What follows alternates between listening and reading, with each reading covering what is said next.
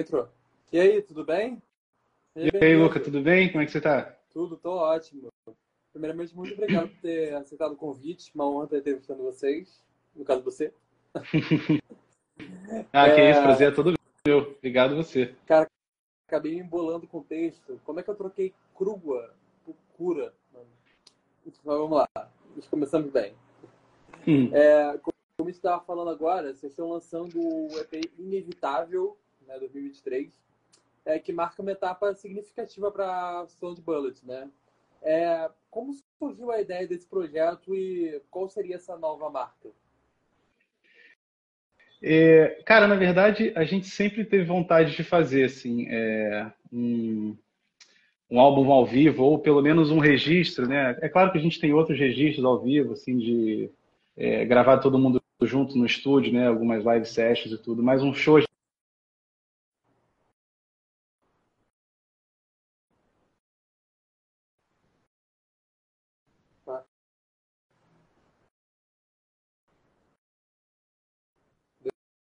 alguma falha.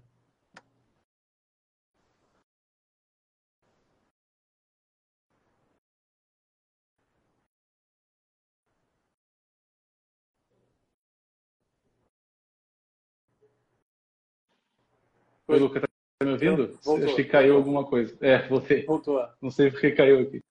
Vai, a gente estava falando sobre como nasceu o projeto e qual era essa marca nova.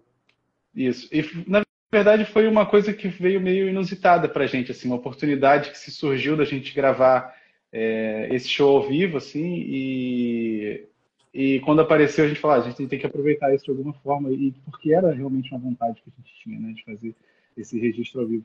E eu acho que veio no melhor momento, assim, porque é, o Inevitável, eu acho que é um dos CDs, um, um dos álbuns, é mais, é, talvez o nosso álbum mais energético, assim, né, e mais potente, assim, se é que dá para dizer dessa forma.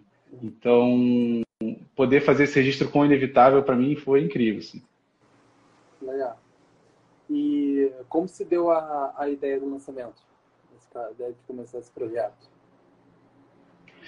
Então, ele, ele vem desde o, o, o, inevitável em si, né? Que ele meio que ah, o projeto como um todo, né? Surgiu bem antes da pandemia, inclusive, né? Ele foi um processo até um pouco estranho, assim, porque a gente estava quase praticamente com dois álbuns muito quase que prontos, né? O Home Ghost quando a gente lançou o Home Ghost, a gente já estava com uma boa parte do que seria o inevitável já meio que organizado, assim. E aí veio a pandemia, e então muita coisa a gente foi fazer depois e, e gravar é, é, já nesse ambiente de pandemia. Eu mesmo quase não gravei guitarra, é uma curiosidade que eu sempre falo para as pessoas. Então ele todo veio com essa carga, né? E aí quando a gente põe esse esse ele como ao vivo, né? De novo, com essa, com essa oportunidade que se abriu para a gente para fazer esse, esse ao vivo, foi uma coisa assim, é, eu acho que caiu na hora certa, assim, e era para ser nesse momento, e era para ser com inevitável, com toda essa carga de novo, né? De energia e de que a gente vinha carregando de todo esse tempo, assim. Então, a ideia do lançamento foi justamente por isso, assim. A gente viu essa, essa janela de oportunidade, falou, é, o inevitável é o CD perfeito para isso, né? É, são as músicas perfeitas para a gente fazer esse projeto. Então, foi mais ou menos é. por aí. Uhum. A próxima, até eu fiquei curioso para saber essa, essa resposta, é a faixa Lavender Town, Sim. que tem um significado profundo, né? Especial para a banda, Sim. fãs, e que tem inspiração no Pokémon. Quem diria? É. Sim. Como, como surgiu essa música? Como é foi a abordagem dela? É engraçado porque ela é realmente talvez uma das músicas mais sensíveis no sentido de temática, né? Ela é muito, ela é muito na cara assim o que ela está dizendo, né? Que ela fala de saudade, fala de você viver num ambiente onde você não se reconhece mais e aí você, a gente pode entrar com várias coisas, né? E aí a gente puxa um pouco do que a gente vinha trazendo no Home Ghosts, né? Que é quase é, e aí o Taki, que essa letra é dele, né? É, ele puxa muito bem isso, que é trazer essa imagem de uma cidade abandonada, de uma casa mal assombrada, né, de volta, aproveitando esse conceito que a gente tinha do último disco, E quando a gente olhou para tudo isso, a gente pensou, cara, o que, que representa né, essa casa mal assombrada, essa cidade abandonada e esse clima de. É, esse clima pesado, né? Porque a música vem para cima, mas ela, ela passa uma coisa meio pesada, assim, né? Um sentimento uhum. mais profundo. E aí a gente lembrou logo do Pokémon, porque tem uma cidade, né, dos primeiros jogos, quem jogou sabe que é uma cidade mal assombrada. Né? E você é legal que você já chega, já tem uma música, uma temática, ela é mais escura, mas se ela tem uma na época do Game Boy Color ainda tinha uma coloração que ela mudava ali na cidade, era bem é, e aí veio pra gente assim, na verdade, foi a música que veio e aí a, gente lembrou direto logo da do Pokémon, foi uma das inspirações assim de lembrança, né? Bem, bem, bem nostálgica também, né? Sim, Nesse caso, sim. É aproveitando agora para falar um pouco, como é que surgiu a Sound Ballad? Como é que vocês se conheceram? Como a música chegou na vida de vocês? Olha, a gente tem muito tempo junto. A gente começou em, como projeto Sound Bullet, né? na verdade, ele começou em 2009. Até um pouquinho antes disso, né? Mas a gente considera 2009 o nosso primeiro show. Que, na verdade, foi uma ideia minha com o nosso primeiro guitarrista, que a gente queria fazer algo nosso, assim, que tivesse a nossa cara, ou que fossem as nossas músicas, pelo menos. A gente nem sabia que cara a gente ia, ia querer ter, na verdade, né? E eu conheci o Fred, que eu estudei com ele. Acabei chamando ele porque eu já conhecia ele de outras bandas também, já gostava dele tocando e tudo. E aí o projeto surgiu daí, né? Em 2009. É... Foi mal bem uma reunião de, de amigos, assim, que a gente foi fazendo e foi ficando cada vez mais importante na nossa vida, assim. E Sim que a gente veio trazendo até hoje. Uhum. Se tivesse que escolher um momento mais marcante, você saberia qual que foi? Olha, é... ah, eu acho que um dos mais legais foi o show em Portugal, no Nossa Live, assim, que foi uma experiência... É... Assim, como show é uma coisa que a gente já está acostumado a fazer, assim, no sentido é... que a gente está ali para tocar as nossas músicas, né? Uma coisa que a gente faz e, e, uma coisa legal que eu acho que a gente que a gente faz e aí não é só a gente, né? Acho que a questão da banda como um todo, né? É, de bandas em geral, né? A gente leva justamente esse sentimento que a gente tem no ensaio, assim, e, e tenta levar isso para as pessoas. É claro que cada vez quanto mais pessoas, é, a sensação é diferente. É, mas de qualquer forma, então o show assim a gente estava já estava legal já estava ensaiado, as pessoas sabiam o que esperar da gente, assim, de certa uhum. forma, né? Quem já nos conhecia de um certo ponto. É, mas estar lá, naquele ambiente, assim, é, que é um festival, assim, enorme, é, eu não sei nem se a gente consegue fazer paralelos, assim, talvez é, o Nossa Live ele é um festival de verão que acontece na Europa, né, junto com outros que acontecem em outros países, é, isso acontece em Portugal e ele é como se fosse um Lollapalooza, assim, se for pensar em curadoria, né, em, em relação às bandas que, que estão presentes, assim. Então a gente estava num segundo palco de um Lollapalooza, por exemplo, né, é, é uhum. basicamente isso. E, e, esse sentimento, assim, para a gente como é, eu senti que se alcançou um lugar é, legal, assim, e isso realmente foi um sentimento muito marcante, assim, pra gente, com certeza. Talvez eu... Tem, tem muitos momentos legais, assim, que nem são tão grandes quanto esse, mas esse, esse tá guardado na memória, assim, pra sempre. E o, e o público de Portugal é forte também? Cara, foi muito legal, foi bem receptivo, mais do que eu esperava até, na verdade. Não porque... É, assim, a gente não sabia exatamente. A gente sabia que a gente tinha algumas pessoas que ouviam lá, claro que a gente acompanha, por exemplo, é, alguns. É, esqueci a palavra, mas acompanha as pessoas que escutam a gente no Spotify, sabe de onde é, esses, os analytics todos, a gente. Isso, as estatísticas, obrigado. Eu tinha esquecido, a palavra me fugiu. É, a gente acompanha tudo, a gente sabia que tinha gente que ouvia a gente em Portugal, mas que está, não sabia quem que ia estar ali para ouvir a gente, né? E era um show super cedo, assim.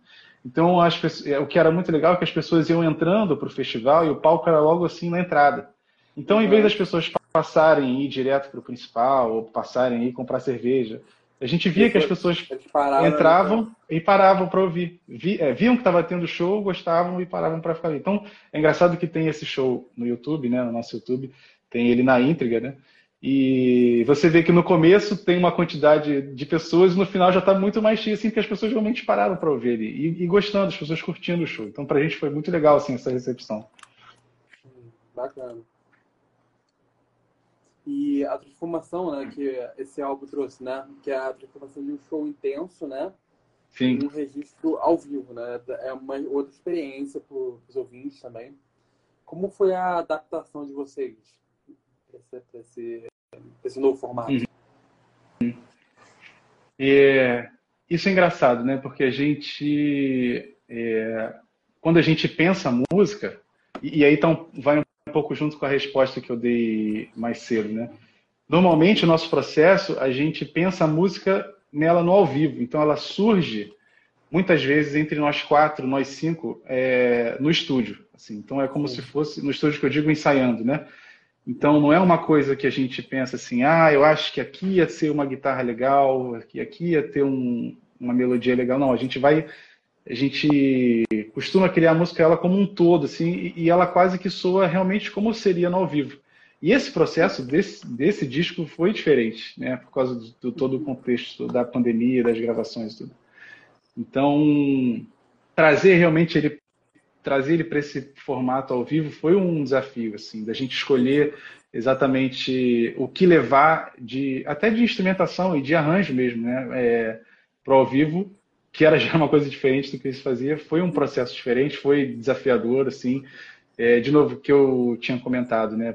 Por causa de todo esse processo, eu, eu, a, o TAC gravou praticamente todas as guitarras, assim. É, e então trazer isso de novo para duas guitarras, para esse ambiente, assim, foi um processo. E mas eu acho que a gente é, acertou, foi bem legal. É, você falou agora que elas já nascem praticamente com ao, como se fosse ao vivo, né? Nesse caso. Isso. É, isso. isso. Depois tem uma pós-produção que ela vai ganhando mais, mais o som de vocês? Sim. Sim, ela a, é isso. A gente faz ela como se fosse aquele ao vivo e depois vai adicionando coisas que a gente sente falta. É, claro, para o ambiente do disco, né? Que você tem muito mais liberdade. A gente tem músicas que a gente já gravou, por exemplo, que tem umas sete, oito guitarras, o que é até comum é, em diversos estilos, assim. E a gente costuma aproveitar muito isso também, né? Legal. É, vocês chegaram a mencionar na divulgação do projeto, né? Sim. Que a influência da cultura dos bot, botlegs, na, que teve muita influência da, dessa cultura na concepção do álbum, né? Sim. Nesse caso, quais foram os aspectos específicos que vocês mais se inspiraram por abordar no projeto? Eu acho que essa coisa de, de shows, assim, de, de gravações de show, assim, eu acho que é uma coisa que eu pessoalmente, eu e o Fred principalmente, a gente adora, assim, já conversou várias vezes sobre isso, assim, né? Que é, é até no momento assim, antes de YouTube, antes de, sei lá, é, do Spotify, antes de tudo isso, antes do streaming de forma geral, muitos dos acessos que a gente tinha algumas músicas novas eram, por exemplo, a gente baixando de aqueles programas do Casar, o, o LimeWire, diversos programas, essas coisas todas, é. E aí vinha muito junto, assim, umas gravações ao vivo de show, assim, que tinha, né? E a gente ia conhecendo muita coisa nova por aí também. E aí depois, quando entrou o YouTube, isso acho que aumenta ainda mais, porque você vê as gravações ao vivo do show, que algum fã é bota, né? E eu acho demais, assim, porque eu acho que a parte do show, a parte, esse contato que o artista tem com, com o público no show é uma parte que é muito de verdade, assim, né? É, vou até citar um exemplo que foi uma referência para esse álbum, e aí não, não, seria muito bootleg, mas tem o um álbum do. que o Fred vai me matar agora, que eu esqueci o, o, o nome do disco do. É, que a gente estava ouvindo outro dia e a gente falou muito disso. É, que é um ao vivo assim do. Caraca, agora me fugiu do. Até o nome da banda. Que toca helicóptero. Ah, Block Party. Isso, um disco do Block Party ao vivo que é assim maravilhoso. É, e é muito cru. As coisas praticamente têm o tratamento que elas tiveram é claro, sempre dá uma ajeitada, mas elas têm um tratamento muito parecido com que as, da experiência que as pessoas tiveram no show, né? Pô, isso é maravilhoso, você vê aquilo de, como são as coisas de verdade, assim, né? E, e, e, todas as características que você gosta, de até certas imperfeições que fazem aquilo crescer como um, um como um todo, né? Como um, um, conceito, como uma banda, com pessoas tocando junto, né? E, eu, e isso que vem tanto desse bootleg que você falou, que a gente gostava muito, a gente quis usar muito nessa parte, né? E tanto que a gente não ajeitou nada, assim, tem dá para ouvir algumas coisas assim que são do natural, assim, do ao vivo. É, então é, isso, não quis consertar nada, que tem muito isso em ao vivo também, né? Que as pessoas já gravam três, quatro vezes a voz depois que vai, o que é normal, é natural, tá tudo bem, não, não tem nada de errado quanto a isso. Mas o, aproveitando de novo essa ideia que a gente tinha para esse projeto, era isso, o mais cru possível, o mais perto da experiência que as pessoas tiveram naquele contato com a gente. Assim, é isso que a gente quis passar né, com esse projeto. Sim. Eu queria pegar um gancho do que você falou, uhum. na época do, do Emule, que a gente baixava muita música, né? Sim. Você sabe que, você vê, o Spotify, ele, a gente pesquisou aqui, né? Foi de 2008 que a plataforma chegou, e o YouTube explodiu ele por 2009. Foi. Você vê que tem uma geração que não sabe o que era emule, que essas coisas, não sabe hoje. Não sabe. E o, essa plataforma hoje em dia tem muito impacto também com o lançamento de música, né? muitas pessoas descobertas uhum. das plataformas. Como você enxerga essa era digital na sua música? Olha, é muito complicado, né? Porque ao mesmo tempo que facilitou muito para a gente como artista, né? Hoje em dia é muito fácil a gente gravar é, e lançar uma música na internet. E aí você tem diversas plataformas que são gratuitas, tem plataformas que você, como por exemplo o SoundCloud, né? Tem plataformas que são, é, nem sei se existe mais ainda o Bandcamp, por exemplo, que você podia também gratuitamente deixar sua música lá e as pessoas pagavam quanto elas queriam, o preço que se estipulava. Perdão. Então, de uma certa forma, é, é muito mais fácil hoje a gente lançar uma música, mostrar para as pessoas, mas ao mesmo tempo é muito mais difícil que essas músicas atinjam as pessoas de verdade, porque você tem, é, além da oferta muito grande, você tem essas, todas essas redes sociais que seriam um caminho é, para a gente divulgar nosso trabalho que não entregam o conteúdo de forma orgânica, né? Então, a gente tem uma abertura de talvez de possibilidades para lançar e ao mesmo tempo uma barreira para a gente é, divulgar. Então é um, processo muito complexo, né? Não que antigamente não, não tivesse as suas complexidades também, com certeza tinha. Então é, é só uma coisa que, tipo, da mesma forma que você é, facilita de um lado, você tem problemas de outro. Então não é nem que é melhor nem pior. É simplesmente só, é o avanço das coisas como funcionam, né? Sim. É, voltando a falar do EP, ele uhum. captura muito a essência crua né, da música da Sound Bullet, né? É, como você escreve essa, escreveria essa essência que o público pode estar ouvindo pela primeira vez no álbum? Uhum. Ah, eu acho que eu acho que é bem por aí. Cru é uma palavra muito certeira, assim, nesse caso, porque é o que a gente está sentindo ali de verdade, assim. É, igual que eu falei, a gente estava conversando aqui do dessa pós-produção, que a gente pode acrescentar uma guitarra, um teclado, algum efeito que dê um preenchimento.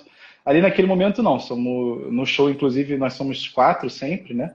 É, então somos só nós quatro ali, duas guitarras, bateria, bateria, é, bateria, baixo, bateria e voz, e é aquilo ali que está acontecendo de verdade, sabe? Então é, eu acho que cru é uma palavra muito certeira, é o que está acontecendo ali, é um retrato é, daquele momento específico, né, das pessoas que estão ali, né, porque a gente até aproveitou, é, a gente quis aproveitar também a voz das pessoas naquele momento, que é importante para a gente, né? É, então, é isso, um retrato de um momento, assim, um retrato do que é um show, assim, um retrato do que é esse contato, né? Sim. Você tinha falado que a, o projeto começou começou realmente, vocês consideram que foi 2009, certo? O ano, né? É, isso, isso. 2009 para cá, o que você acha que mais evoluiu na, na banda? Se você tivesse, se você conhece, visse o grupo em 2009 e visse hoje, o que você mais evoluiu? Ah, eu vou falar que a gente era bem ruim, tá? no começo. o que é normal também, você imagina quatro garotos, cinco garotos, cinco não, é, cinco não, porque o Henrique sempre foi bom, né? O Henrique, ele era... É, Henrique, nosso guitarrista, hoje ele atua mais nessa parte de produção e de pós-produção, é, mas ele sempre foi incrível. Assim. Mas é engraçado, assim, quando a gente se juntou a primeira vez, é uma coisa que a gente só queria tocar as nossas músicas, né? Queria fazer. Eu mesmo não tinha pretensão nenhuma que fosse um projeto tão sério assim, né? É, ou que fosse me levar em tantos lugares quanto me levou, ou que fosse é, me fazer sentir o que eu sinto hoje como músico desse projeto, sabe? Então, é, eu brinco com essa coisa, mas a evolução é natural de quem está começando e que a gente, bom, já está trabalhando aí há 16 anos, sei lá quase. É, então, assim, no que a gente mais evoluiu, eu acho que pode ser como músico, principalmente, eu, e, e como talvez entender é, entender talvez o que a gente, a gente precisa pôr nas nossas composições, no sentido de estar tá mais solto, estar tá mais livre para a gente fazer o que a gente está sentindo em cada momento, né? Porque uhum. se a gente for pensar, o, o, inevitável, ele já é muito diferente do home ghost, que já é muito diferente do terreno. Então, essa a gente foi sentindo assim que a cada momento que passava a gente precisava é, se expressar de forma diferente para mostrar é, o que a gente estava sentindo naquele momento. E, e ter a liberdade para fazer isso, que eu acho que é o mais difícil, né? É, no mundo cada vez talvez mais nichado, assim, né? Que as pessoas é, é meio que se propõem a um nicho específico, né? É, é claro também, não estou dizendo que isso não é importante, porque claro que é, mas é, ter essa liberdade de, de conseguir crescer, seria isso, ter essa liberdade de crescer e de passar a mensagem que a gente queria eu acho que foi talvez a maior evolução da gente assim, nesse tempo. Legal. É, além da música, voltando a falar de Lavender Town, uhum. ela teve um clipe ao vivo que ofereceu uma visão diferente da turnê da banda, né? Com a experiência de estar nos, meio que nos bastidores com vocês. É, como Sim. foi a experiência de gravar esse clipe? E você pode compartilhar um pouco como foi os bastidores? Claro. Esse foi um projeto que a gente fez com o Lucas Bellator, que é um menino que mora hoje no Rio Grande do Sul. Ele é do Rio Grande do Sul. É, e a gente conheceu ele pelo caminho, assim, pelos shows que a gente fazia na estrada e pela internet, tudo. E é um cara super talentoso, assim, um videomaker que ele fez quase todos os nossos clipes, porque a gente tem essa identificação com ele. Uhum. Então, esse, o, esse, esse clipe específico, o que, que a gente fez? A gente chamou ele para passar uma semana aqui e acompanhar assim uma semana nossa aqui no Rio, né? É, e aí nesse intervalo de gravações, de show, não sei o quê, e mandou vários vídeos que a gente fez é, para ele, né? E, e a gente como é amigo, assim, eu acho que ele conseguiu captar é, o, o, melhor assim da gente, porque isso é uma coisa que eu, eu, eu, gosto muito de mostrar, assim, que é o como a gente se sente junto, né? Como a gente trabalha junto, como a gente se comporta quando estamos uns com os outros, né? E talvez esse fato do, do Lucas ser tão próximo da gente, apesar de a gente estar tão distante, né? Rio de Janeiro, Rio Grande do Sul, é, foi ele captou, acho, esses momentos muito legais assim de descontração que eu acho que até a gente hoje não consegue passar tão bem assim, né, no sentido de rede social e tudo assim, né? Uhum. É, e aí foi isso, ele acompanhou a gente por esses momentos de gravação, de gravação de clipe, é, de todo esse, esse trajeto, né? Tinha uns vídeos de carro também gravando a gente dando uma volta também junto, ou indo de um ponto a outro de alguma gravação tudo mais. Então, passa realmente essa, essa imagem. Eu acho que ele conseguiu captar bem legal isso. Sim. É, o EP, a gente estava até falando um pouco sobre isso, né? sobre a seleção do repertório, né? Do, do álbum, como foi. É, como vocês decidiram quais músicas iam incluir e por que essas, essa, essas foram escolhidas? Como vocês selecionaram isso? É, a... legal a pergunta, porque realmente a gente não queria que fosse. A gente não queria que fosse o CD inteiro de novo, né? Sabe, essa, ter essa. Como se a gente só tivesse né, soltando as coisas do, é, nos streams. Assim. A gente pegou simplesmente as músicas que eu acho que precisavam ter mais cara, assim, até pela coisa dos lançamentos e de é, coisa a gente ter que escolher os singles e, e todas essas estratégias é, para a gente entrar nas, é, nas plataformas e tudo. Então, por exemplo, Lavender Town era uma que desde o começo a gente sabia que a gente queria usar ela de um jeito diferente, assim. E, e essa gravação do ao vivo foi especial, assim. E então a gente sabia que essa tinha que ter, assim, até a resposta das pessoas, porque ela é a última música do disco é, de estúdio, né? É, até porque a gente queria passar essa surpresa, a gente queria que fosse uma quase que um presente, né, para os fãs, uma coisa inusitada, assim. Então, se você chegou até o final, você está vendo uma sound bullet diferente aqui, de uma certa forma, né? É... E o que é legal é que os nossos fãs, nossos amigos, todos que estavam naquele show e até em outros shows, essa é uma das músicas que eles mais gostam e, e, e porque ela passa toda essa mensagem, passa toda esse, essa energia, né? Então a gente sabia que naquele ponto a Lavender Town tinha que entrar. Inevitável também, ela tem muito esse essa coisa da energia, né? E de novo vou falar aquela é, dessa parte crua do show que a gente tem, assim, essa, essa coisa de verdade que a gente tem, que a gente passa desse disco, assim, né? Então, inevitável também quando a gente ouviu a versão do ao vivo a gente falou essa aqui tem que entrar porque ela tá muito tá muito forte, está passando exatamente o que a gente queria passar com esse show. E Jupiter Jazz é, talvez seja a nossa música favorita, assim, do, do disco, e as pessoas gostam bastante também. É, essa aqui vai ter, se der para ter 15 versões dela, vai ter 15 versões dessa música, que a gente gosta demais. É, para a gente terminar a entrevista, eu sempre boto uma pergunta mais complexa, né, tentando elaborar isso. Você me falou. É, quando a gente estava falando sobre é, o balanço né, do começo da banda, 2009 para cá, Sim. você me disse que no começo você nunca imaginaria é, até onde você iria né, com, com esse projeto, não sei que virar um projeto. Sim. É, hoje em dia, para você, se você não estivesse fazendo música, o que você estaria fazendo hoje? É, é complexo. É bem complexa a pergunta. E é complexo no nível que, num sentido assim, eu acho que não existe um. Se for entrar aí num ambiente de cultura pop e tudo mais, é, não existe um, multiverso onde eu não estivesse fazendo música, sabe? Uma coisa assim que é meio. É engraçado pensar dessa forma, assim, porque talvez uma coisa que realmente já passou. Se não existisse a Sound Bullet, será que é, existiria uma outra coisa? O que, que ia acontecer? Mas a música ia estar sempre na minha vida e possivelmente é, ia estar sendo com o Fred, ia estar sendo com o Henrique, ia estar sendo com, com o Rodrigo de alguma forma ou de outra, assim. É, é porque é uma coisa que é muito presente na nossa vida, assim, né? E a gente, como amigo mesmo, eu até brinquei numa outra entrevista que a gente fez é, com o pessoal da, do Minuto Indie, né? que eles falaram que é, a gente foi conversando e a gente chegou num ponto que falou a gente só continua junto hoje depois de tanto tempo depois de tanta é, de tanta coisa que acontece na vida de todo mundo né é, porque a gente é muito amigo e a gente gosta muito de trabalhar junto assim. então é uma coisa que de alguma forma se não existisse a Sound Bullet porque eu estou vivendo num ambiente onde eu acho que não existiria um universo onde não, a gente não estaria fazendo música. Mas se não existisse a Sound Bullet, por exemplo, eu imagino a gente fazendo qualquer outra coisa junto, sabe? É uma coisa que é, realmente... É um, é um grupo que meio que predestinado né, para estar junto. Né?